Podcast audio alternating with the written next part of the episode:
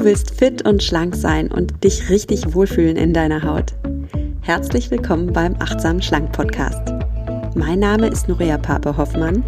Ich bin Ernährungsberaterin, Achtsamkeitstrainerin und Coach und ich zeige dir hier, wie du mit Achtsamkeit und einfachen Schlankgewohnheiten dein Wohlfühlgewicht erreichen kannst. Also, fühl dich wieder richtig wohl in deiner Haut und zwar ganz ohne Diätstress und Kalorienzählen. In diesem Sinne, genieß dein Essen. Vertrau deinem Körper. Sei achtsam mit dir. Hallo und schön, dass du wieder eingeschaltet hast in den Achtsamen Schlank Podcast. Heute trägt die Episode einen etwas ungewöhnlichen Titel. Spinnst du? Ja, auf die Frage bin nicht ich gekommen, sondern das war Sonja Kopitz. Sonja ist Journalistin und Buchautorin und sie engagiert sich vor allem für Themen rund um mentale Gesundheit. Sie ist Macherin des Podcasts Spinnst du und des gleichnamigen Buches Spinnst du, warum psychische Erkrankungen ganz normal sind. Ja, psychische Erkrankungen sind normal. Jeder, der eine Psyche hat, kann auch psychisch erkranken. Und ich finde, es ist an der Zeit, dass wir diesem Thema mal das Tabu nehmen, dass wir mal offen über mentale Gesundheit sprechen, dass wir uns auch offen trauen, unsere eigene Verletzlichkeit an der Stelle zu zeigen. Und genau das machen wir jetzt mal mit diesem Podcast. Sonja hatte selbst Depressionen und hat sie auch immer wieder. Und sie spricht im Podcast darüber, was im Gehirn bei einer Depression passiert, wie sie das auch ganz persönlich erlebt hat, was ihr hilft, mit ihrer Depression, welche Rolle Ernährung für sie spielt, um auch mental Gesundheit zu sein. Und was ich ganz toll finde an Sonja ist, dass sie kein Opfer-Mindset hat. Also sie sagt nicht, ähm, ich, ich, ich, ich, ich leide unter Depression oder ich bin ein Opfer oder ich bin krank, sondern sie erkennt einfach an, dass sie einen wertvollen, kostbaren Körper hat, einen empfindsamen Körper, einen sensiblen Körper und sie hat ihren Weg gefunden, mit diesem Körper eins zu sein und auch mit ihrer Depression eins zu sein und damit gut umgehen zu können in dem Rahmen, in dem ihr das dann eben möglich ist, wenn sie einen depressiven Schub hat. Sie ist auch sehr, sehr ehrlich und offen und ich hoffe, dass du aus diesem Gespräch etwas mitnehmen kannst, ob du nun selbst depressiv bist oder nicht. Wenn du eine Psyche hast, dann kannst du psychisch erkranken und ich denke, insofern ist diese Podcast-Folge für jeden etwas, der eine Psyche hat. Bevor es mit dem Podcast losgeht, möchte ich noch eine kurze Triggerwarnung vorausschicken. Sonja hatte Depressionen und sie hatte auch Suizidgedanken. Und du darfst deine psychische Gesundheit ernst nehmen. Wenn du Suizidgedanken hast, dann hol dir bitte professionelle Hilfe. Es gibt die Telefonseelsorge, da kannst du direkt anrufen. Da gibt es eine 24-Stunden-Hotline. Gib einfach im Netz Telefonseelsorge ein und du findest die Nummer. Ich werde sie dir auch in den Show Notes verlinken. Und auch für alle anderen Menschen, die das jetzt gerade hören und die sagen, oh, ich, ich brauche Unterstützung. Ich bin vielleicht auch so nach den letzten Wochen und Monaten ein bisschen mental durchgenudelt. Dir steht Unterstützung zu und geh da den ersten Schritt, hol dir Unterstützung. Das ist unglaublich, was du, ja, wie Menschen einander helfen können, wie sehr es dich erleichtern kann, dich einem Profi zu öffnen, mit einem Therapeuten zu sprechen. Also hol dir bitte Unterstützung. Deine mentale Gesundheit ist wichtig. Für einen ersten Schritt hoffe ich natürlich, dass die heutige Folge dir eine Unterstützung ist, dass du dich verstanden fühlst und inspiriert fühlst, etwas für dich und deine mentale Gesundheit zu tun. Bevor es mit dem Interview losgeht, noch ein technischer Hinweis. Leider gibt es ein paar Lautstärkenschwankungen in dem Interview und das kann ich technisch auch nicht bereinigen. Ich hoffe, äh, du äh, hörst es dir einfach trotzdem an. So krass ist es auch nicht. Nur hör die Folge vielleicht nicht zum Einschlafen ein, dass du dich da jetzt nicht irgendwie mit Kopfhörern im Ohr erschrickst. Und damit habe ich jetzt auch genug gesagt. Lass uns loslegen mit dem heutigen Interview mit Sonja Kopitz. Ja, herzlich willkommen im Achtsamen Schlangen Podcast Sonja Kopitz. Hallo Nuria, vielen Dank für die Einladung. Ja, freut mich, dich hier zu haben mit so einem wichtigen Thema, mentale Gesundheit. Du hast das Buch geschrieben, Spinnst du? Warum psychische Erkrankungen ganz normal sind. Und du schreibst in deinem Buch sehr offen und ehrlich. Und ich möchte dich gern mal zitieren an einer Stelle und mit dir über eine bestimmte Erfahrung sprechen. Ist das okay für dich? Klar. Ja. Und zwar schreibst du in deinem Buch, ich hatte schon zweimal in meinem Leben Depressionen. Bei meiner ersten depressiven Episode wusste ich gar nicht, was mit mir los ist. Ich kam nach der Arbeit nach Hause, ließ im Flur alles fallen, legte mich auf den Boden und weinte erst mal eine Stunde. Ich war nicht einfach nur traurig oder ausgelaugt, ich war handlungsunfähig. Ja, Sonja, magst du uns mal zurücknehmen in diese Situation und beschreiben, was du da erlebt hast? Mhm. Also das, was ich da beschreibe, das war wirklich in der ersten Episode ganz extrem. Das war 2011. Und ähm, ich hatte so im, im, Privaten wahnsinnig viel um die Ohren. Also wirklich viele, viele Krisen, die sich gehäuft haben. Also meine Mutter hat eine Krebsdiagnose bekommen. Ich hatte in kurzer Zeit einen Autounfall und einen Fahrradunfall. Mein Kater ist weggelaufen. Ich hatte Liebeskummer. Das war alles so für sich betrachtet schon schlimm genug, aber in dieser Häufung nochmal extremer. Dann war der Job ist sowieso stressig ähm, und es kam irgendwie alles zusammen und da habe ich dann gemerkt, okay, bei der Arbeit funktioniere ich noch irgendwie, aber dieses, was ich da beschreibe, dass ich dann nach Hause komme und dann bricht irgendwie die Welt über mir zusammen, das war dann wirklich so gehäuft, fast jeden Tag und über einen längeren Zeitraum, dass ich gedacht habe, das kann ja nicht sein. Also ich habe immer so, ich habe immer versucht, mir das zu erklären, ja, dass, die Nerven da blank liegen, ja, aber ich bin halt eigentlich ein sehr ähm, ja, sehr resistenter Mensch, sage ich mal. Also ich habe sehr viel Urvertrauen und auch Durchhaltung, Durchhaltevermögen. Mm, und dass mich diese Dinge, also ich konnte es einfach nicht so verarbeiten, wie es von mir gewohnt war. Und es ist einfach nicht vor, vorübergegangen, diese Schwere und diese, diese völlige Überforderung. Und mein Körper hat auch teilweise so komisch reagiert, ähm, dass ich gedacht habe, das, das, das kann ja jetzt nicht sein. Irgendwas, das muss doch, da muss noch mehr dahinter stecken, als nur, ich habe jetzt Krisen im Außen. Und wie hast du das dann gemerkt, dass es jetzt einfach, also ganz ehrlich, du schilderst gerade, was du da alles erlebt hast. Da würde ja jeder Mensch denken, okay, das ist jetzt ja. aber normal, dass ich fertig bin mit der Welt. Wie hast du gemerkt, nee, da steckt schon auch ein Krankheitsbild dahinter, da ist eine Depression, an die ich auch gehen darf? Wie, wie, wie hast du da diesen Unterschied erkennen können? Ja, weil es einfach nicht weggegangen ist, weil man, man mhm. kennt es ja, man, wenn man Zeit hat, ähm, eine schlimme Nachricht zu verarbeiten oder so, wie als meine Mutter die Krebsdiagnose bekommen hat. Oder auch Liebeskummer geht irgendwann vorbei. Ne? Das, das ist nicht schön und das will man auch nicht haben, aber das geht halt irgendwann vorbei. Und so wie ich mich da gefühlt habe, es wurde einfach immer nur schlimmer. Da hat sich überhaupt nichts verbessert. Und ich hatte auch ähm, überhaupt keine Freude mehr, mich mit Menschen zu treffen, obwohl ich sonst ein sehr kommunikativer, geselliger Mensch bin. Ich habe mich da total zurückgezogen und hab, da habe ich schon gemerkt, dass so reagiere ich normalerweise nicht in Krisen, weil wenn, wenn ich, ähm, wenn es mir schlecht geht, aufgrund irgendwie einem äußeren Einfluss, ähm, ähm, spreche ich da sehr offen mit Leuten drüber und sage, Mensch, oh, ich bin gerade so, ich fühle mich gerade nicht und es ist total stressig gerade bei der Arbeit oder was auch immer. Und da war das aber, ich wollte überhaupt mit gar niemandem reden, weil ich auch gar nicht wusste, wie ich das beschreiben soll, was da in mir vorgeht. Ich konnte es selber irgendwie nicht so richtig verstehen. Und deswegen habe ich gedacht, okay, das ist vielleicht jetzt irgendwie was anderes. Und Depression hatte ich natürlich schon mal gehört, das Wort. Und man hat auch, glaube ich, wenn man da selber noch keine Berührungspunkte mit hatte, so eine vage Vorstellung davon, was eine Depression ist. Aber wie sich das dann anfühlt und dass es das tatsächlich sein könnte, ich weiß nicht, das habe ich, glaube ich, sehr, sehr spät, vielleicht so nach drei, vier, also mehreren Monaten Quälerei, habe ich gedacht, okay, vielleicht ist irgendwas, ich gehe mal zum Psychiater. Ich bin tatsächlich also nicht zum Hausarzt oder so gegangen, sondern der erste, die erste Anlaufstelle war schon, ich gehe zum Psychiater, weil irgendwas ist mit der Psyche. Mhm. Ja. Was ist denn der Unterschied zwischen depressiv sein und einfach nur Depri sein, weil der, das Wort Depri wird ja schon mhm. auch eher umgangssprachlich benutzt, ne? aber depressiv ist halt wirklich nochmal was anderes. Was, was ist der Unterschied, Sonja? Ja, depressiv ist, ist wirklich das Adjektiv, was man benutzt. Es hat halt einen Krankheitswert, wenn man eine Depression hat. Da ist ein Leidensdruck.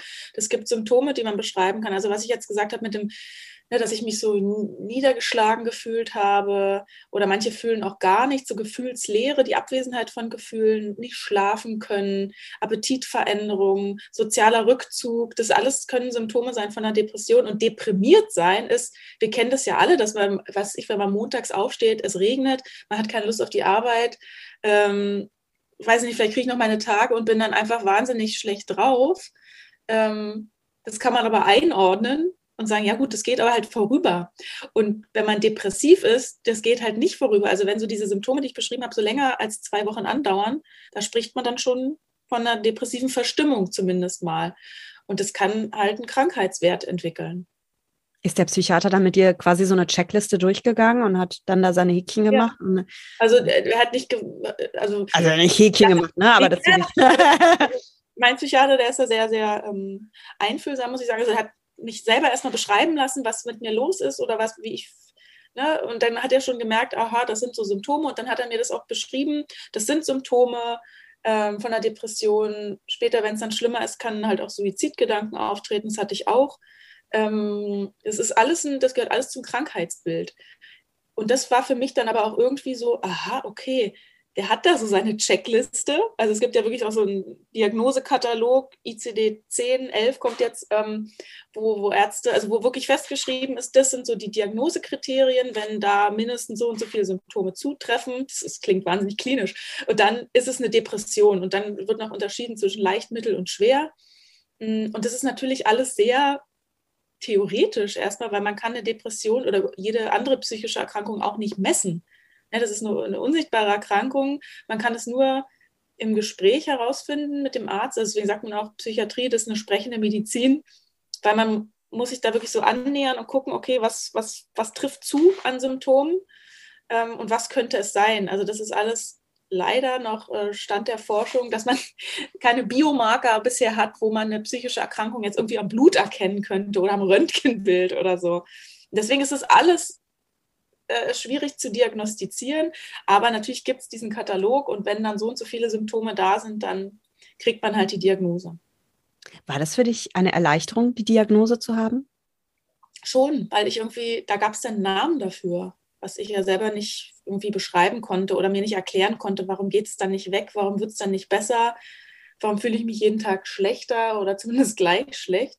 Ähm, das war schon eine Erleichterung und auch weil ich das dann irgendwie ja, kommunizieren konnte ich es da zu dem Zeitpunkt noch nicht so.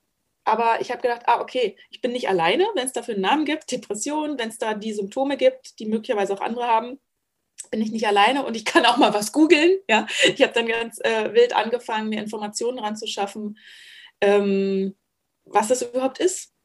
Und dann habe ich auch gemerkt, ähm, über die Recherche, ah, okay, wenn man das so in der Theorie beschreibt, das ist aber trotzdem noch wahnsinnig weit weg von dem, wie schlimm es sich anfühlen kann mitunter. Also mm, deswegen habe ich das ja auch in dem Buch immer so ein bisschen versucht, also aus meiner eigenen Erfahrung zu schildern, wie sich das anfühlt oder was da so im Kopf vorgeht, weil das manchmal sehr diffus ist und nicht greifbar und was wiederum die Mediziner dazu sagen, also wie es im Ärztesprech dann beschrieben wird. Und manchmal denke ich so, ja, okay, das sind dann halt so, so pure Diagnosekriterien, aber wie sich ein Patient oder eine Patientin da fühlt, das beschreibt es ja trotzdem nicht richtig.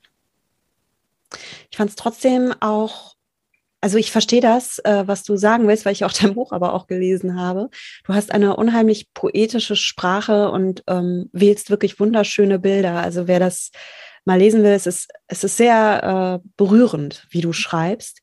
Und gleichzeitig hast du auch diesen Blick auf das Gehirn bei einer Depression. Und ich persönlich finde das immer gut, auch wirklich mal biochemisch zu verstehen, was da gerade abgeht.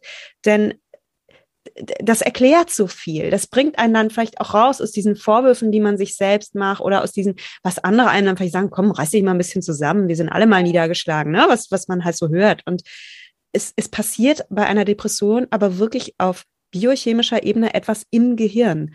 Und du schreibst, mein Gehirn war aus dem Takt geraten. Es schlingerte wie ein Auto bei Aquaplaning. Kannst du mal schildern, was im Gehirn bei einer Depression passiert?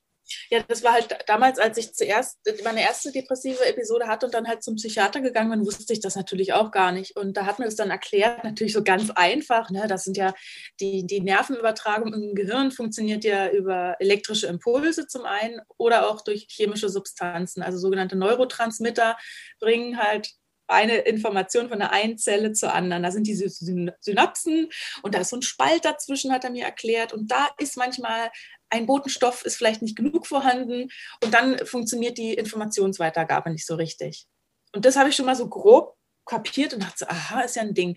Wobei man da muss, muss man auch sagen, zum Stand der Forschung, man weiß jetzt halt nicht, ob so ein Serotonin ist zum Beispiel so ein Neurotransmitter, ob dieser Mangel ähm, besteht und man deswegen eine Depression bekommt oder ob man eine Depression hat und ein, ne, ein Aspekt davon oder eine Nachfolge ist dann ein Serotoninmangel oder so. Ähm, das sind alles nur noch Schlussfolgerungen, die man heute so schließen kann, weil man weiß, wenn Medikamente wirken, dass es dann einen Einfluss halt hat, zum Beispiel auf diesen Neurotransmitter. Ähm, und man kann nur so Rückschlüsse ziehen. Ähm, aber man hat halt immerhin eine vage Ahnung davon. Aber das Gehirn ist immer noch so eine Blackbox, auch für die Neurologie, ähm, dass man vieles so ansatzweise versteht, aber vieles weiß man einfach immer noch gar nicht. Ja. Und ähm, aber das, das steht fest, da passiert halt was im Gehirn. Was genau, kann die Medizin auch noch nicht so richtig erklären. Warum Medikamente wirken, manchmal ja, manchmal nein, bei dem einen ja, bei dem anderen nicht. Ähm, kann man nur erahnen. Und deswegen ist es ein bisschen so Trial and Error auch in der Behandlung, was mit Medikamente angeht. Ähm, ist eine, einerseits total spannend, auf eine kranke Art und Weise denke ich mir so, wow, das Gehirn. Und auf der anderen Seite ist es natürlich für mich als Patientin auch total deprimierend. Ich nehme natürlich auch, also das ist natürlich, ich nehme ähm, Medikamente, also ich nehme Antidepressivum, wo ich weiß, mir hilft es, aber eigentlich so ganz genau, was da passiert, weiß man halt nicht. Und das ist auch irgendwie so ein bisschen ja, da, da wünsche ich mir manchmal, dass die Forschung da schon weiter wäre. Mhm. Ja, spannend. Es ist äh, ein unglaublich, also unser Körper ist unglaublich ja. komplex und was da alles äh, mit einwirkt. Ich meine, äh, natürlich waren da ja auch äußere Faktoren in deinem Leben, die auch ja, die auch Einfluss auf dich haben. Medikamente haben Einfluss, auch Ernährung mhm. ähm, spielt ja eine wichtige Rolle für mentale Gesundheit und darüber sprichst du auch. Also was sind da deine Erfahrungen? Wie, wie beeinflusst deine Ernährung deine Stimmung, deine mhm. mentale Gesundheit? Ja, ich meine, das kann man ja auch kann man platt sagen, man weiß ja, dass wenn man sein, sein, Körper mit gutem Treibstoff füttert, dass es einem dann besser geht. Ne?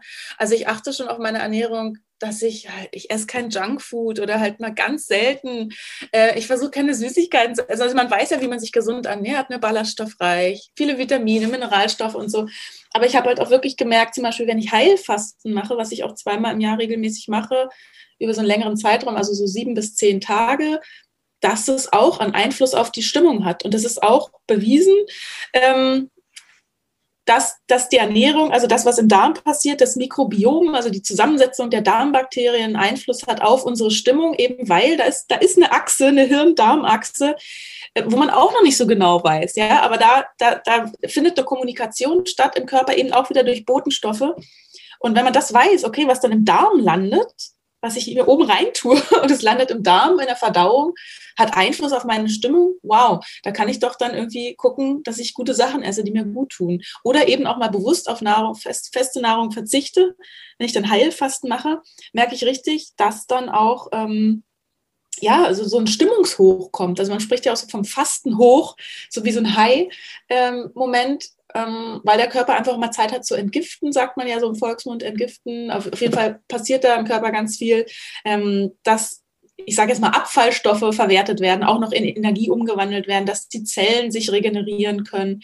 Und auch da gibt es Forschung, dass so ein Heilfasten ähm, eine positive Auswirkung hat auf Patienten und Patientinnen mit Depressionen, aber auch mit ähm, Schmerzerkrankungen zum Beispiel. Und auch da merkt man immer nur durch Rückschlüsse, ah, okay, da ist eine Aufhellung in der Stimmung. Warum genau kann man jetzt auch noch nicht sagen, aber es hat einen Effekt. Das ist ganz spannend. Äh, zwei Aspekte möchte ich gerne aufgreifen. Einmal ist es ganz lustig, dass du über Fasten sprichst, weil ich gerade vor zwei Wochen auch im Podcast über Fasten gesprochen habe und das ja sehr individuell ist, ähm, ob einem Fasten gut tut oder ja. nicht. Mhm. Was auf jeden Fall stimmt, ist, dass es super ist, den Körper zu entgiften und das kann man ja einerlei, äh, einerseits über Fasten machen, andererseits auch dadurch, dass man seinen Darm unterstützt. Und das hast du auch gerade angesprochen. Also der Darm entgiftet den Körper ja. Da sitzen äh, lauter kleine Bakterien, die ähm, Schädlinge bekämpfen, die Krankheitserreger töten, ähm, die Abfallprodukte heraustransportieren. Und wenn ich meinen Darm stärke, dann kann er diese Arbeit leichter machen. Und was du auch gerade gesagt hast, es gibt diese Hirn-Darm-Achse. Super spannend. Mhm. Der Darm ist einer der größten Produzenten in unserem Körper von Serotonin.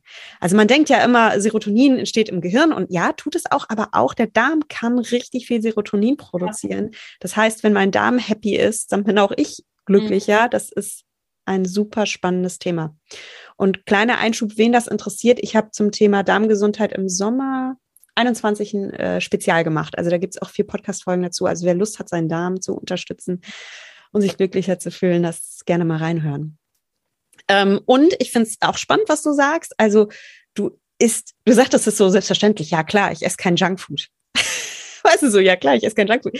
Ja, Moment, für viele Menschen ist es nicht klar, dass Junkfood vielleicht im Moment ganz gut schmeckt, kurzfristig mir so einen kleinen, in Anführungsstrichen, Glückskick gibt, aber mittel- und langfristig mich nicht glücklich macht. Hast du dich damit befasst, was da für Zusammenhänge äh, bestehen oder war das einfach Trial and Error? So krass, wenn ich irgendwie so ja. mir was reinhaue, dann geht es mir irgendwie. Ja, klar, es ist Trial and Error und das weiß man, wenn man sich ein bisschen mit gesunder Ernährung auseinandersetzt. Und ich bin jetzt nicht so, dass ich wenn man mich jetzt sieht von meiner Statur, würde man jetzt nicht sagen, wow, ja, die, ist jetzt auch richtig durchtrainiert und super schlank oder so, ne? Aber ich, ich, ich gucke halt so, dass ich mich ernähre, dass, dass ich mich wohlfühle und dass ich es gut anfühlt. Aber ich habe natürlich auch schlechte Phasen, gerade wenn es mir mental nicht gut geht. Und da muss ich gar nicht mal in einer Depression sein, ja? Also wenn ich gestresst bin, ich bin eine Stressesserin zum Beispiel, esse dann, also esse nicht ungesunde Sachen, aber ich esse dann zu viel also über den Sättigungspunkt hinaus. So, und das ist für mich dann auch so eine Kompensation. Und es fühlt sich erstmal gut an, dann fühle ich mich, also fühle ich irgendwie meinen Körper, dieses Völlegefühl. Einerseits, ja, äh, ich habe einen Körper, weil manchmal bin ich einfach nur in meinem Kopf, so mit der Wahrnehmung. Und dann ist natürlich auch dieses Völlegefühl im nächsten Moment auch total blöd, und dann merke ich auch, da bin ich jetzt auch schlapp, dann bin ich jetzt erstmal in einer Verdauungsstarre. Das tut mir nicht gut. Und dann merke ich natürlich, dass es äh, mir besser geht, wenn ich eine kleine Mahlzeit zu mir nehme und dann, dann schnell satt bin und das dann auch einigermaßen lange vorhält und dann erst wieder esse, wenn ich Hunger habe. So. Aber das ist halt wirklich, wenn's, wenn man depressiv ist, deswegen ich, könnt, ich kann natürlich auch nicht Heilfasten machen oder besonders gut auf meine Ernährung achten, wenn ich in einer Depression bin.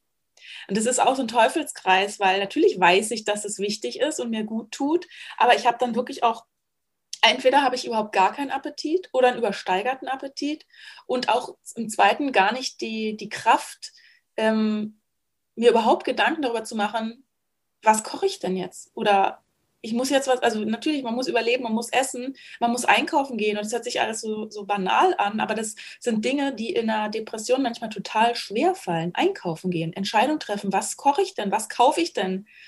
Ähm, und deswegen da auf seine Ernährung zu achten in der Depression ist wahnsinnig schwer und ich kann die natürlich auch nicht wegfasten, die Depression. Ne? Das sei jetzt auch hier nochmal ganz klar gesagt. Ähm, ich weiß aber natürlich, dass es einfach einen Einfluss hat und deswegen Junkfood, ja, es hat vielleicht einen kurzen Effekt und natürlich gönne ich mir auch mal Schokolade oder so. Ne? Alles in Maßen. Ähm, ich bin da halt äh, ständig ähm, dabei, darauf zu achten, dass ich da im Gleichgewicht bleibe irgendwie. Ja, du hast ein Bewusstsein dafür. Und ich finde, äh, was du gerade sagtest, das klingt überhaupt nicht banal. Ich glaube, das können viele, viele Menschen gerade nachvollziehen, die das hören. Ist, sie sagen, ja, oh, wenn es mir nicht gut geht, ich habe einfach dann nicht die Kraft, mich auch noch mit meiner Ernährung auseinanderzusetzen. Ich will mich ein Stück weit vielleicht auch einfach ein bisschen sedieren mit Essen. Ja, ja. Und ja, also weil Essen, ne, es macht dich auch müde, es macht, also es macht dich müde, weil einerseits du bist voll, dass du entwickelst eine Träge und es ist wie so ein legales Sedativum. In dem Moment, wo ich etwas esse, habe ich wie so eine Art Beruhigungsmittel. Ähm, ich spüre die Süße in meinem Mund. Ich spüre dann überhaupt auch mal wieder was, ne? weil Depression bedeutet auch für viele Menschen erstmal gar nichts mehr spüren. Also das ist, glaube ich, für viele nachvollziehbar. Das ist ja auch so, so ein Urgefühl, ne? ernährt werden, hm. von der Mutter, äh, ne, das ist auch natürlich ein Sedativum für die Kinder, die an der Brust waren. Dann, uh, schlafen sie erstmal. Das ist ja was total Schönes Essen. Ne? Das ist ja auch lebensnotwendig. Ähm, bloß wenn man das dann als Kompensation benutzt, ne, wenn es einem nicht gut geht, ist es natürlich nicht, nicht förderlich. So. Ja. Ja, man darf es nicht als Kompensation nehmen. Ähm, man darf Essen auch nicht zur ständigen Bewältigungsstrategie machen, um mit seinen Gefühlen umzugehen. Und das ist mal ein ganz wichtiges Thema. Was ist denn deine Bewältigungsstrategie? Wie, wie gehst du damit um, wenn du wieder einen depressiven Schub hast? Deine Depression, wenn ich das richtig verstanden habe, kommt halt auch in, nennt man das Schübe oder nennt man das Episoden? Oder? Ja, Episoden, ja, Schub ne? Also du nimmst einerseits Medikamente, was machst du noch? Naja, ich probiere halt in gesunden Phasen wirklich auch gesund zu leben und äh, schon vorzubeugen, ne? weil ähm, das ist dann schwer zu sagen, wenn dann wieder eine Ep Episode im Anrollen ist, ich kann es dann nicht verhindern, weil meist merke ich es dann auch. Ich, ist ja nicht, dass, dass ich morgens aufwache, der der Schalter ist umgelegt. Also bei mir ist es nicht so, sondern es schleicht sich so rein. Deswegen probiere ich eigentlich in den symptomfreien Phasen sehr, sehr gut auf mich zu achten. Da, da kommt dazu, Bewegung ist natürlich wichtig. Ähm, auch immer im Austausch sein mit anderen. Also ich rede mittlerweile auch im Freundeskreis, in der Familie total offen darüber. Und die wissen ja auch alle, dass ich eine wiederkehrende Depression habe. Und da sind auch selbst viele betroffen. Ähm, und deswegen, da beobachte ich mich schon immer ziemlich genau, lass mich auch genau beobachten und immer so Rückmeldung geben. Also für mich ist Austausch immer total wichtig, ähm, über Dinge zu sprechen, die vielleicht gerade nicht gut laufen oder die stressen, dass man das schon irgendwie verarbeiten kann. Und ich übe auch immer wieder Nein zu sagen, damit ich nicht, mich nicht überlaste oder überfordere, weil das ist halt auch bei mir ein großes Problem. Ich arbeite sehr gerne und sehr viel, aber manchmal ist es dann noch zu viel. Und ähm, ich habe für mich gelernt, dass, dass ich einfach öfter auch Pausen machen muss, auch während des Arbeitstages einfach mal Pausen machen und nicht acht Stunden durchballern. Und am Ende des Tages denke ich so, wow, ich lebe ja auch noch, ist ja ein Ding. Muss ich ja vielleicht zwischendurch auch mal Wasser trinken und so. Ähm, da probiere ich echt in gesunden Phasen ist so zu üben. Ich meditiere auch. Und das sind alles so Sachen, ähm, die man, glaube ich, oder die ich halt im Alltag so selbstverständlich machen muss, wie Zähne putzen, ohne das zu hinterfragen, so in den Alltag zu integrieren. Das ist dann im besten Falle, wenn ich in eine Episode gerate, dass ich das trotzdem noch einigermaßen aufrechterhalten kann, diese mhm. Struktur. Mhm. Aber das ist wahnsinnig schwer. Das sage ich dir jetzt so in der Theorie, wo es mir heute gut geht. Aber ich weiß genau, wenn die nächste Episode da ist, mich dann morgens aus dem Bett zu quälen, wirklich, was es manchmal ist, und dann die Yogamatte auszurollen oder die Laufschuhe anzuziehen, weil ich weiß, dass es mir theoretisch gut tut, das ist wahnsinnig schwer. Manchmal geht es einfach nicht. Ja, danke, dass du das sagst. Ich glaube, das ist für uns alle schwer. Und du sagtest auch gerade, ich übe das. Wir dürfen das alle üben. Ähm, du hast ganz oft gesagt, ich achte auf mich. Und das finde ich ähm, so wichtig und ich habe dein Buch insofern auch ein gelesen wie ein Plädoyer für Selbstfürsorge und Achtsamkeit, weil du dich eben nicht in dem Buch als ein Opfer einer Krankheit stilisierst, sondern als ein Mensch, der für sich erkannt hat, ich achte meinen Körper, mhm. ich achte meine mentale Gesundheit, ich darf auf mich achten und es ist für mich nicht nur ein ähm, so ein Lifestyle-Ding, ja, mal ein bisschen meditieren und so, sondern es ist es ist wirklich so wichtig wie Zähne putzen. Ja. Wir vergessen das oft. Und wir sind oft so, ja, ja, ähm, klar, ich mache auch noch mal eine Pause, ja, kümmere ich mich auch noch drum. Aber viele Menschen ähm, fällt es wahnsinnig schwer, eine Pause zu machen, weil wir, ja, weil wir halt immer denken, ach komm, geht ja, ne? Also weißt du, wenn ich mein Bein gebrochen habe, geht's halt echt nicht. Dann liege ich, einen Gips. Aber wenn ich mal ein bisschen down bin, komm, ja, reiß ich zusammen. Und es ist die mentale Gesundheit und auf die mentale Gesundheit zu achten, ist genauso wichtig wie die körperliche Gesundheit. Es ist so wichtig wie Zähneputzen. Ja. Und dass ja, man da seine Routinen hat. Ne? Ja, das ist halt eins. Ne? Körperliche Gesundheit und mentale ja. Gesundheit kann man halt auch nicht trennen voneinander. Ne? Diese, diese, diese, Psyche, die wir da haben, die sitzt ja nun mal irgendwo in unserem Körper drin. Und ähm, dieses Gesundheitsthema, natürlich ist das so, ich, ich, kann mich noch erinnern, als meine Großeltern mir früher mal so Geburtstagskarten geschrieben haben. Ne? Viel Glück und Gesundheit stand da immer drin. Da habe ich gesagt, Gesundheit, schenk mir doch lieber Geld. Also, als Kind, ja, ja. Da, da, weiß man nicht, was Gesundheit ist, weil das ist so selbstverständlich. Und natürlich erst, wenn es dann mal kränkelt und kriselt irgendwo im Körper, dann merkt man das, wie das ist, wenn der Körper auf einmal nicht mehr funktioniert. Und so ist es auch, meine Psyche funktioniert dann nicht mehr richtig und dann funktioniert auch mein Körper nicht richtig. Also ich habe mich wirklich in manchen Phasen so schwer gefühlt, dass ich meinen Arm nicht heben konnte. Ich war so bleiern. Oder dass ich beim Joggen das Gefühl hatte, mich hält jemand hinten fest. Und dann denkst du so, ich habe aber nur diesen einen Körper, mit dem ich mich in der Welt bewegen kann. Das, ist ja mein Werkzeug, mein Instrument. Den muss ich irgendwie gesund erhalten, so solange es geht. Ich weiß voll, was du meinst. Ja. Ich mache da auch, ich mache da. Entschuldigung. Und das muss irgendwie ein Bewusstsein sein, weil du das auch Lifestyle angesprochen hast. Natürlich ist es ein schöner Nebeneffekt, wenn man sich gesund ernährt und eine rosige Haut hat und straffe Oberschenkel, wenn man Sport macht oder so. Aber das, was, was am Ende des Lebens, glaube ich, am wichtigsten ist, dass man sich in diesem Körper wohlfühlt und den so pflegt, dass man ja möglichst gesund und, und gut leben kann irgendwie. Absolut. Ich mache da persönlich auch keine Kompromisse mehr. Also ich ähm ich, ich, ich weiß genau, was du meinst mit diesem, wenn die Oma und Opa eine Gesundheit wünschen, so langweilig. ich glaube aber so seit äh, Corona wissen viele, ja. naja, ähm, ist halt doch wichtig. Und ähm, ich weiß noch so in dem einen Lockdown, da ging es mir auch echt schlecht, muss ich sagen. Ähm, ich weiß gar nicht im Nachhinein, ob das so, also es, es gibt ja nicht schwarz-weiß bei Depressionen, da gibt es ja auch Graustufen. Und ich muss sagen, ich war so, so, so down an einem Punkt. Ich habe mich gefühlt, als wenn ich, weiß ich nicht, wie soll ich das beschreiben? Als wenn ich wie mich durch so zehn Schleim bewegen muss, als wenn alles so zäh ist, so, oh, ich habe keine Kraft, oh, und jetzt, und, und so kenne ich mich auch nicht, weil ich bin eigentlich ein sehr äh, lebenslustiger Mensch und da habe ich gedacht, nee, nee, also an der Stelle keine Kompromisse. Ich habe zum Beispiel gemerkt, mir hat mein Sport sehr, sehr, sehr krass gefehlt. Mhm. Und ich werde nie wieder bei Sport Kompromisse machen. Wenn ich ähm, ich habe auch Kinder, ich habe auch einen Job. Es ist alles immer so eine Frage der Zeit. Wie kriege ich meine Workouts eingebaut? Ich mache meine Workouts. Ich habe das auch zu meinem Mann gesagt. Du hast mich da erlebt. Ich brauche meinen Sport. Da gibt es keine Kompromisse. Und da gehe ich auch in ein gutes Fitnessstudio. Da investiere ich auch in mich. Ich investiere in meine Gesundheit. Und bei mir ist zum Beispiel Sport halt so eine Bewältigungsstrategie, um mit meinem Stress umzugehen. Und das ist für mich wie Zähneputzen. Mhm. Oder auch wenn sich jemand überlegt, ähm, ein Coaching zu machen oder mal mit einem Therapeuten zu sprechen oder ähm, ja, was ich, einen Achtsamkeitskurs zu machen. Ich würde mich diese Frage nicht also ich würde diese Frage nicht ewig in meinem Kopf kreisen lassen. Ich würde es machen. Mhm. Keine Kompromisse. Wenn es um deine Gesundheit geht, mach. Investier nicht. Investier Zeit in, in dich, investier Geld in dich. Sag es deinem Umfeld. Das ist die Grundlage von allem.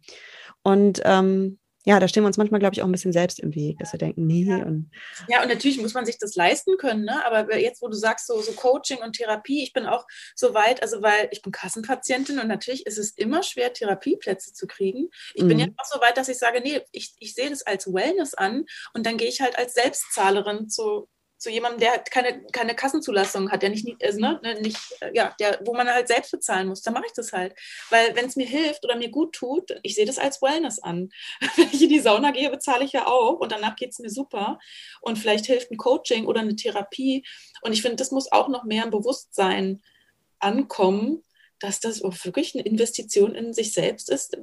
Also da, wo man sich auch nicht schämen muss. Mhm. Ne? Keiner schämt sich, ins Fitnessstudio zu gehen und da vielleicht 100 Euro im Monat zu bezahlen. Aber wenn so über Therapie oder nennen wir es Coaching, ähm, da wird dann nicht so drüber geredet. Immer ja. noch. Ja. Ja, danke, dass du das sagst. Und da sind wir bei einem ganz wichtigen Stichpunkt, äh, Sonja, dem Thema Scham. Ähm, ich habe eine ähm, Freundin, die ist Psychotherapeutin, die sagte, früher ging man auch nicht zum Psychotherapeuten, da hieß es dann einfach, ja, der hat's halt an der Neve und so. Ne? Ich komme aus Rheinhessen. der hat's an der Neve, oder irgendwas ist mit der Neve. Und äh, heute kann man schon eher sagen, nee, ich, ich habe eine Depression. Das kostet aber schon noch Mut, würde ich sagen, weil wir in so einer Leistungsgesellschaft leben. Du bist ja auch ambitioniert auf der Arbeit, du schreibst auch in deinem Buch darüber, du bist Journalistin und du performst auch gut auf der Arbeit. Naja, und wenn man jetzt sagt, ich bin depressiv, da gehen ja bei vielen Menschen jetzt die Schubladen auf. Wie ist die jetzt nicht mehr belastbar oder hat die es an der Neve? oder was auch immer, ne? Also, wie, ja. wie bist du damit umgegangen? Wie hast du es geschafft, diesen Mut auch zu entwickeln in einem Moment, in einem Moment, wo du eh schon kraftlos warst? Ach, du weißt, ich habe, ich glaube, ich war es einfach satt. Mhm. ich habe einfach, ich hatte auch keine Energie mehr, diese Maskerade aufrechtzuerhalten, beziehungsweise auf der Arbeit muss ich sie aufrechterhalten, weil ich auch im Radio moderiere. Oder kein, also, das ist auch dann so ein Automatismus tatsächlich, was der mir manchmal geholfen hat, dass das Rotlicht äh, vom Mikrofon geht an und ich bin dann on. Mhm. Dass ich danach überhaupt gar keine Energie mehr habe, das war mal dahingestellt oder war geschenkt ne, an der Stelle. Mhm. Aber das war so ein Automatismus, wo ich immer noch diese Funktionalität aufrechterhalten konnte. Aber irgendwann war für mich einfach der Punkt, wo ich gedacht ich, ich sage das, also das war für mich gar nicht die Frage, verheimliche ich das oder ich sage, also, weil man krank ist oder krankgeschrieben ist, ähm, fragen die Kollegen ja auch oder die Kolleginnen, was was waren. Und dann sage ich einfach, ja, ich habe eine Depression gehabt und jetzt ist es wieder vorbei.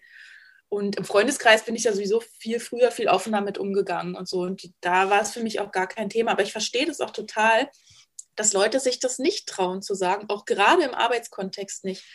Und ich war ja während der Recherche auch in der Psychiatrie als Reporterin und habe da mit einer Frau gesprochen, die so Jobberatung macht für Wiedereingliederung mit den Patienten und Patientinnen, die dann wieder in den Job einsteigen müssen oder wollen. Und die hat dann gesagt, sie rät immer allen ihren Klienten und Klientinnen, das nicht bei der Arbeit zu sagen, mhm. dass da eine psychische Erkrankung ist. Und da habe ich gesagt, was? Aber ich habe das ja und ich habe da gute Erfahrungen mitgemacht und so. Sie sagt, ja, aber es ist halt immer noch so stigmatisiert und eben wie du sagst, man wird dann vielleicht so ein bisschen als nicht belastbar oder als Waschlappen abgestempelt und so ist es teilweise immer noch. Und ich meine, ich kann es jetzt nicht zurücknehmen, dass das alle Welt weiß, weil ich da Podcasts zu dem Thema mache und immer allen davon erzähle, die es wissen wollen. Ähm, aber es gab auch Punkte, wo ich das bei der Arbeit tatsächlich auch bereut habe, weil auch von meinem Chef oder von manchen Kollegen, Kolleginnen auch komische Sprüche kamen ähm, oder Anmerkungen oder ich gemerkt habe, da sind so Berührungsängste, die haben mich dann eher gemieden, weil sie wussten, ich war krankgeschrieben wegen einer Depression. Und ich weiß nicht, ich kann ja dann immer nur so Rückschlüsse ziehen, was, was denken die sich dann, ähm, dass sie mich nicht ansprechen können, weil ich dann anfange zu heulen oder so? Und selbst wenn, ja. Ähm, ja, und deswegen habe ich gemerkt, es ist immer noch stigmatisiert.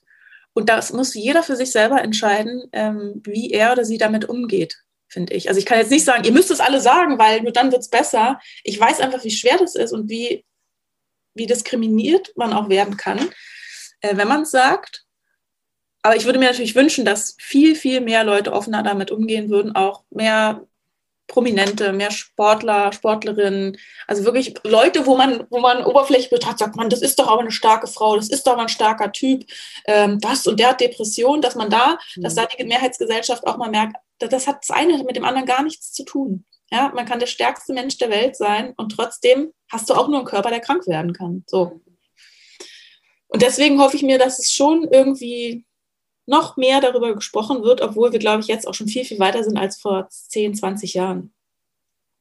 Bei welchen Menschen hast du denn gute Erfahrungen gemacht, ähm, als du davon gesprochen hast? Weil oft denkt man ja so, oh Gott, ich habe voll die Leichen im Keller und darüber kann ich nicht sprechen. Und dann vertraut man sich Menschen an und dann finden die das gar nicht so schlimm oder dann sind die voll verständnisvoll. Und dann ist es, also weißt du, das, ja. kann ja auch diesen Effekt haben.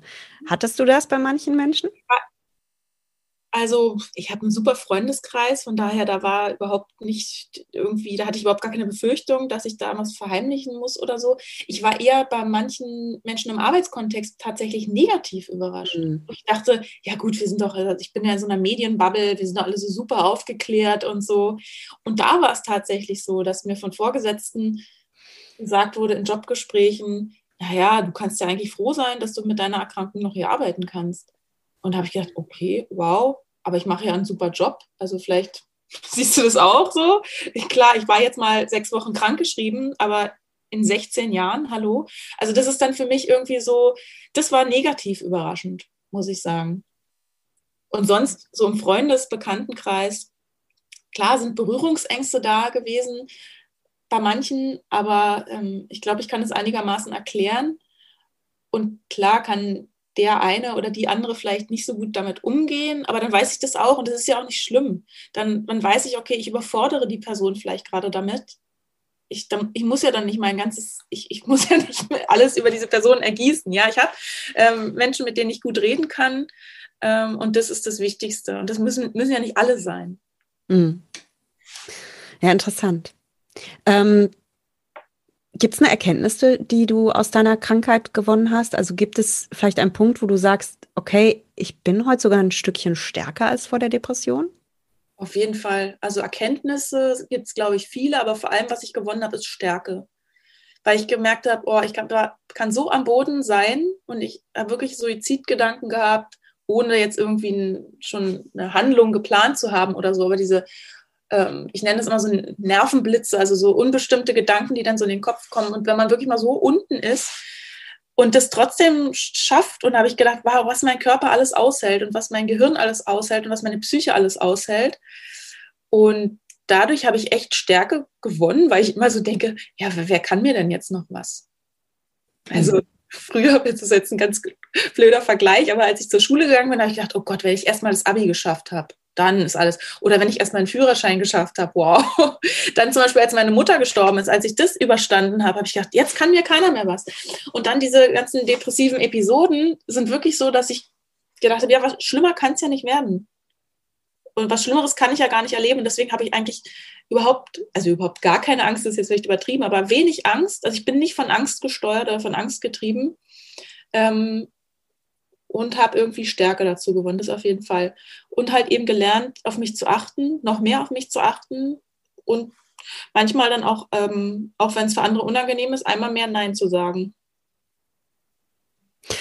Oh, Sonja, es ist so spannend, weil da sind so viele Parallelen ähm, zum Thema emotionales Essen. Also ich habe früher aus emotionalen Gründen gegessen und ich muss auch sagen, ähm, mich, mir hat das insofern genützt, dieses emotionale Essen, weil ich gelernt habe zu fühlen. Weil ich gelernt habe, also früher habe ich Gefühle erstickt mit Essen mhm. und jetzt habe ich gelernt zu fühlen. Mhm. Und ich brauche von meinen Gefühlen nicht mehr davon zu rennen. Und das Schlimmste, was uns Menschen passieren kann, ist tatsächlich ein Gefühl. Das Schlimmste. Was, also das stimmt. Also wir haben ja manchmal vor Dingen so eine Angst und dass sie eintreten und ja, wenn wir uns aber dann einfach mal trauen, ängstlich zu sein und dieses Gefühl, Angst zum Beispiel in meinem Körper zu erleben, dann erkennen wir, das ist einfach nur eine Vibration in meinem Körper. Das kann ich in meinem Körper beschreiben. Angst fühlt sich an wie eine Enge in der Brust oder das drückt dort und dort. Und ich kann, das hat vielleicht eine Temperatur oder es bewegt sich. Wenn ich das einfach mal lebe und annehme und mir einfach mal traue, mit dieser Angst zu sein, was soll mir denn da noch passieren? Ja. Ja. Also, wir gehen vom Fühlen nicht kaputt, wie Menschen wir sind. wir können fühlen. Ja, und, das, und das kann man lernen. Und dann und ja auch negativ. Angst weg. Also ich brauche kein Essen mehr, um meine Gefühle zu ersticken. Ich fühle einfach. Mhm. Ja, also, ich, bei mir war es jetzt nicht so, dass ich nicht fühlen konnte oder so. Ich konnte schon immer sehr, sehr viel fühlen. Und ich glaube, das dann auch, wenn man so eine gewisse Empathiefähigkeit hat oder ich schwinge sehr mit anderen Menschen mit, manchmal mehr, als es vielleicht gut für mich selber ist und so. Ähm, ja, ich auch. Sorry, das sollte ich vielleicht dazu sagen. Ich bin wie so ein kleiner Schwamm. Ich saug immer alles auf. Ja. wie so ein trockener Schwamm der Gefühle. Ja, ja, total. Aber, aber und Gefühle sind ja, also auch wenn es unangenehme Gefühle sind, die sind ja trotzdem zu was gut. Die wollen uns ja was zeigen. Ja, genau. Eine Angst oder ein unangenehmes Gefühl zeigt vielleicht einfach, okay, das war jetzt zu viel oder das ist jetzt zu nah, das ist jetzt zu eng. Und ich hatte ja auch während einer Episode auch Panikattacken und es fühlt sich ja wirklich an, als müsste man, also bei mir, als müsste ich sterben. Ich, so stelle ich mir einen mhm. Herzinfarkt vor oder ersticken oder so. Und selbst da, wenn man dann dieser rationale Teil im Kopf dir noch sagt, nee, du stirbst jetzt nicht, dein Herz ist auch in Ordnung, du kriegst auch genug Luft, du darfst jetzt einfach nicht hyperventilieren. Und wenn man sich das einfach mal im Spiegel anguckt, was der Körper da eigentlich für eine krasse Reaktion aufgrund eines Gefühls ähm, zustande kriegt, und es geht aber auch wieder vorbei, ja, und du bist nicht gestorben. Wie toll ist das denn? Mhm. Und ähm, da ist dann einfach wahrscheinlich, das ist so ein, so, so ein Ausrufezeichen vom Körper, der sagt, Moment, irgendwas ist hier gerade nicht richtig. Überleg mal was. So. Ganz genau. Ja, ganz genau. Danke, Sonja. Ja. Und ähm, so ist das ja bei vielen Krankheiten. Seien, seien es körperliche Krankheiten, wo der Körper, was ich bei Rückenschmerzen einfach sagt, Schätzelein, ne? Kannst du mal, wenn du nicht von dir aus aufhörst, dann schicke ich dir jetzt Rückenschmerzen, bis du mal hinhörst. Und so ist es bei emotionalem Essen, wo der Körper oder die Psyche einem auch sagt, du, du willst dich hier gerade schon wieder überfressen. Magst du vielleicht mal hinschauen, was in deinem Leben gerade abgeht? Magst du mal gucken? Oder bei einer Depression, die einem vielleicht auch wer weiß, vielleicht irgendwas sagen will. Es ist ein Zusammenspiel natürlich aus Neurotransmittern, aus, aus Genen, aus Umweltfaktoren, klar, ja, aber es kann ja auch ein, ein, ein Learning und ein Gewinn darin liegen. Und danke, dass du das teilst. Ich habe zum ähm, Abschluss immer noch so ein paar ähm, Abschlussfragen. Und einerseits würde ich gerne erstmal von dir wissen, liebe Sonja, was bedeutet es für dich, achtsam zu sein? Also achtsam zu sein bedeutet für mich immer wieder mal so die Stopptaste zu drücken und in mich reinzuhören, auch ohne vielleicht gleich eine Erklärung für irgendwas zu haben. Einfach mal so den Ist-Zustand mal kurz zu fühlen oder zu analysieren und zu so denken, ah, wie geht's mir? Wie, genau, eigentlich diese Frage, wie geht's mir denn gerade? Und was ist mir gerade möglich? So, also so ein kleiner Check-up, so eine Inventur, das ist eigentlich für mich Achtsamkeit, dass man das irgendwie, ja, auch nicht fünf Dinge gleichzeitig tut, weil ich, Multitasking, weiß ich nicht, ist glaube ich eine Erfindung, ähm, dass man die Dinge mit Bewusstsein tut und dass man über, dass man halt eine Bewusstheit auch irgendwie entwickelt. Also die, diese Fähigkeit, das zu sehen, dass, ähm, ja, dass man mit diesem Bewusstsein halt was anfangen kann. Und im Hier, das ist immer dieses im Hier und Jetzt sein. Ne? Das sagt sich immer so leicht, aber das geht, glaube ich, immer nur wieder, wenn man mal kurz innehält und die Stopptaste drückt. Bist du das in deinem Alltag? Hältst du manchmal die Stopptaste? Vergisst man ja auch immer wieder. Ne? Viel zu selten. Bitte? Ich mache das viel zu selten. Mhm. Das weiß ich auch. Und das ist für mich dann aber auch wieder ein Bewusstsein, dass ich das merke, ich mache es zu selten. Ähm, und jetzt, ich habe im Job ein bisschen was geändert ähm, seit diesem Jahr. Und jetzt merke ich erstmal, wie mir das gefehlt hat, wirklich diese Stopptaste im Alltag drücken zu können. Und jetzt kann ich das und bin so viel äh, glücklicher und so viel mehr erleichtert, ähm, weil ich einfach so mehr in meinem eigenen Rhythmus, in meiner eigenen Struktur so schalten und walten kann. Was wahnsinnig privilegiert ist, weil ich jetzt einfach keinen 9-to-5-Job mehr habe ähm, und auch einfach manchmal dann nicht erreichbar bin. Und sage, okay, jetzt ist Pause. Ja, ganz wichtig. Da fällt mir jetzt, jetzt muss ich doch nochmal zurückkommen, weil das wollte ich noch sagen. Du hast, du hast vorhin was ganz Wichtiges gesagt, dass du nämlich auch gelernt hast, Grenzen zu setzen. Und da habe ich auch so eine Parallele gesehen, weil das habe ich so oft im Coaching, das Thema, dass es eigentlich gar nicht so sehr ums Essen geht oder ja, um, ja, es geht oft darum, Grenzen setzen zu können und den Mut zu haben, zu sich zu stehen und zu sagen, okay, bis hierhin geht's mir gut und ab da darf ich auch mal Nein sagen. Ja, da merke ich auch immer so in Gesprächen mit anderen, dass es schon echt auch so ein Frauending ist. Ja. Wir mhm. anderen Menschen vielleicht ungern was abschlagen. Ähm, und ich meine, es gibt diesen Kalenderspruch und der hat sich so bei mir im Kopf eingebrannt. Jedes Nein zu jemand anderem ist ein Ja, ja zu mir selbst. Ne? Und das habe ich so, ah ja, stimmt. Ja, wenn ich dir Nein sage, wenn ich jetzt dir abgesagt hätte, weil irgendwas, dann wäre das aber ein Ja zu mir selbst gewesen, weil ich dann gemerkt habe, ja, ich, ich brauche gerade eine Pause oder was auch immer. Mhm. Ne? Ähm, und man muss natürlich aber auch, und das habe ich auch gelernt, dann die Reaktion oder auch Emotion des Gegenübers aushalten. Und dann denke ich so, okay, das ist jetzt deine Reaktion, weil ich jetzt den Job abgesagt habe oder weil ich dies und jenes jetzt nicht mache. Das ist jetzt aber dein Ding, du musst damit klarkommen. Für mich ist es die richtige Entscheidung. Und das habe ich immer wieder geübt und gelernt. Manchmal klappt es besser, manchmal klappt es schlechter, aber das Bewusstsein auch wieder darüber, dass dieses Wort Nein existiert und dass es nichts mit Ablehnung des Gegenübers zu tun hat und so, das ist irgendwie für mich total wichtig. Mhm.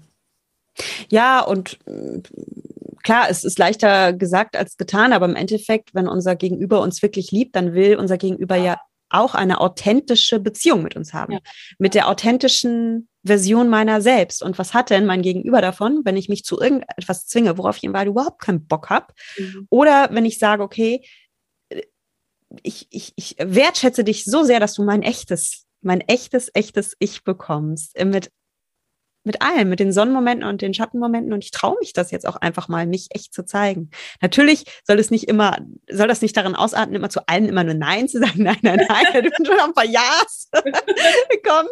Äh, und die dann umso herzlicher, weil sie echt sind. Ne? Ja. Mhm. ja, klar. Und das ist im Privaten dann vielleicht leichter als ja. im beruflichen. Klar. Äh, beruflichen. Natürlich. Ne?